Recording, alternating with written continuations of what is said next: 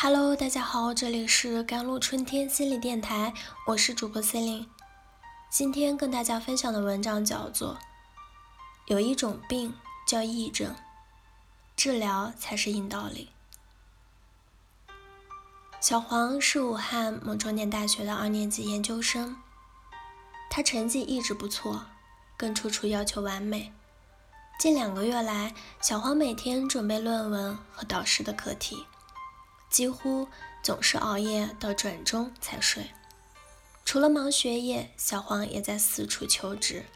在与同学交流时，他只要得知有人找到好工作，或是申请到了外国的好学校，就觉得是自己做的不够好，不断的给自己加压。一晚上洗完澡，小黄又坐在电脑前开工。突然，他感觉手指发麻。随即，全身开始抽搐僵直，手指头都成了梭状了。小黄的突发癔症吓坏了家人。癔症又称分离转换性的障碍，是一类有明显精神因素，如重大生活事件、内心的冲突、情绪激动、暗示或者自我暗示，和作用于易病个体所导致的以解离。和转换症为主的精神疾病，解离症状又称为癔症性的精神症状，是指病人部分或者完全丧失对自我身份的识别和对过去的记忆，而表现为意识范围缩小、选择性的遗忘或精神爆发等。癔症的临床表现可分为分离性的癔症和转换性的癔症两类。分离性的癔症常见症状有：第一，情感爆发。我国最常见的分离性的障碍就是主要表现为情绪的释放，时哭时笑，吵闹，以夸张的表演的姿态诉说他们的委屈和不快，带有尽情发泄的特征。第二，分离性的遗忘。第三，分离性的漫游，假性痴呆。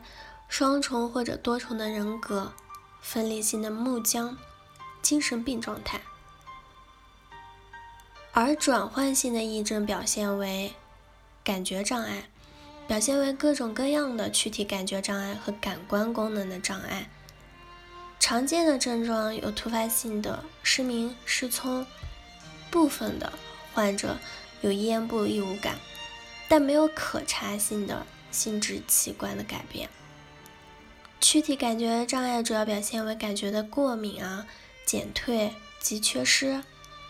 第二点是运动障碍，常见的有痉挛发作和肢体瘫痪，以前者较为常见，多突然的起病，以及闭目咬牙等伴随的症状，或者瘫痪，双下肢瘫痪多见。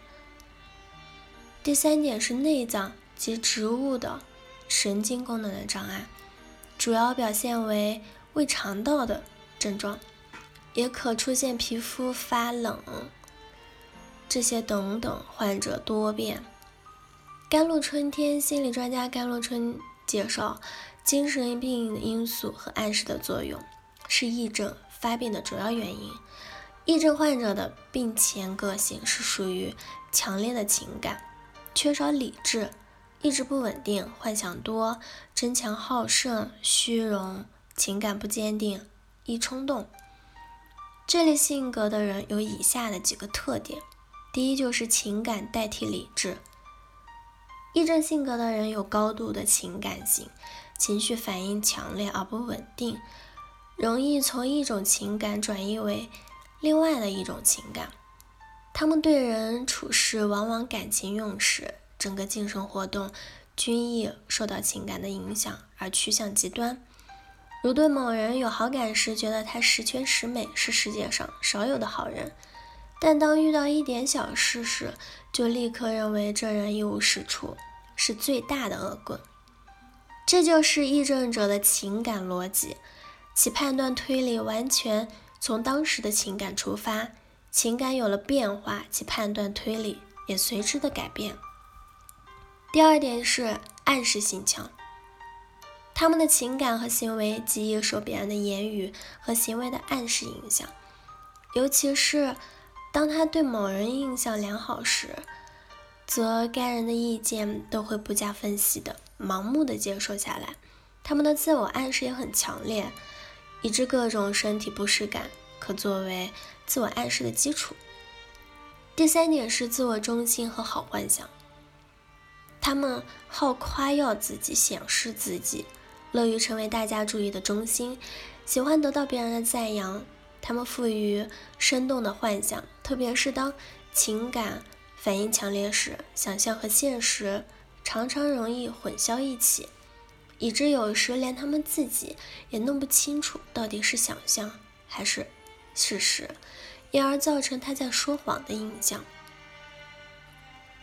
癔症是一种很难治的病，如果只进行一些药物治疗，绝对不能很好的治疗癔症。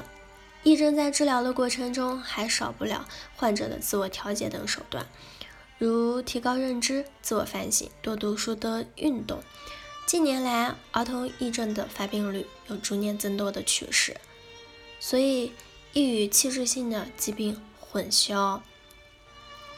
许多患有癔症的患儿，他们有偏头痛啊、癫痫发作的，还有瘫痪。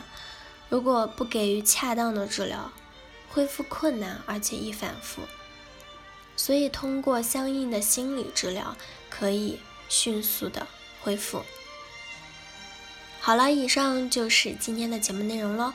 我是 Celine，我们下期节目再见。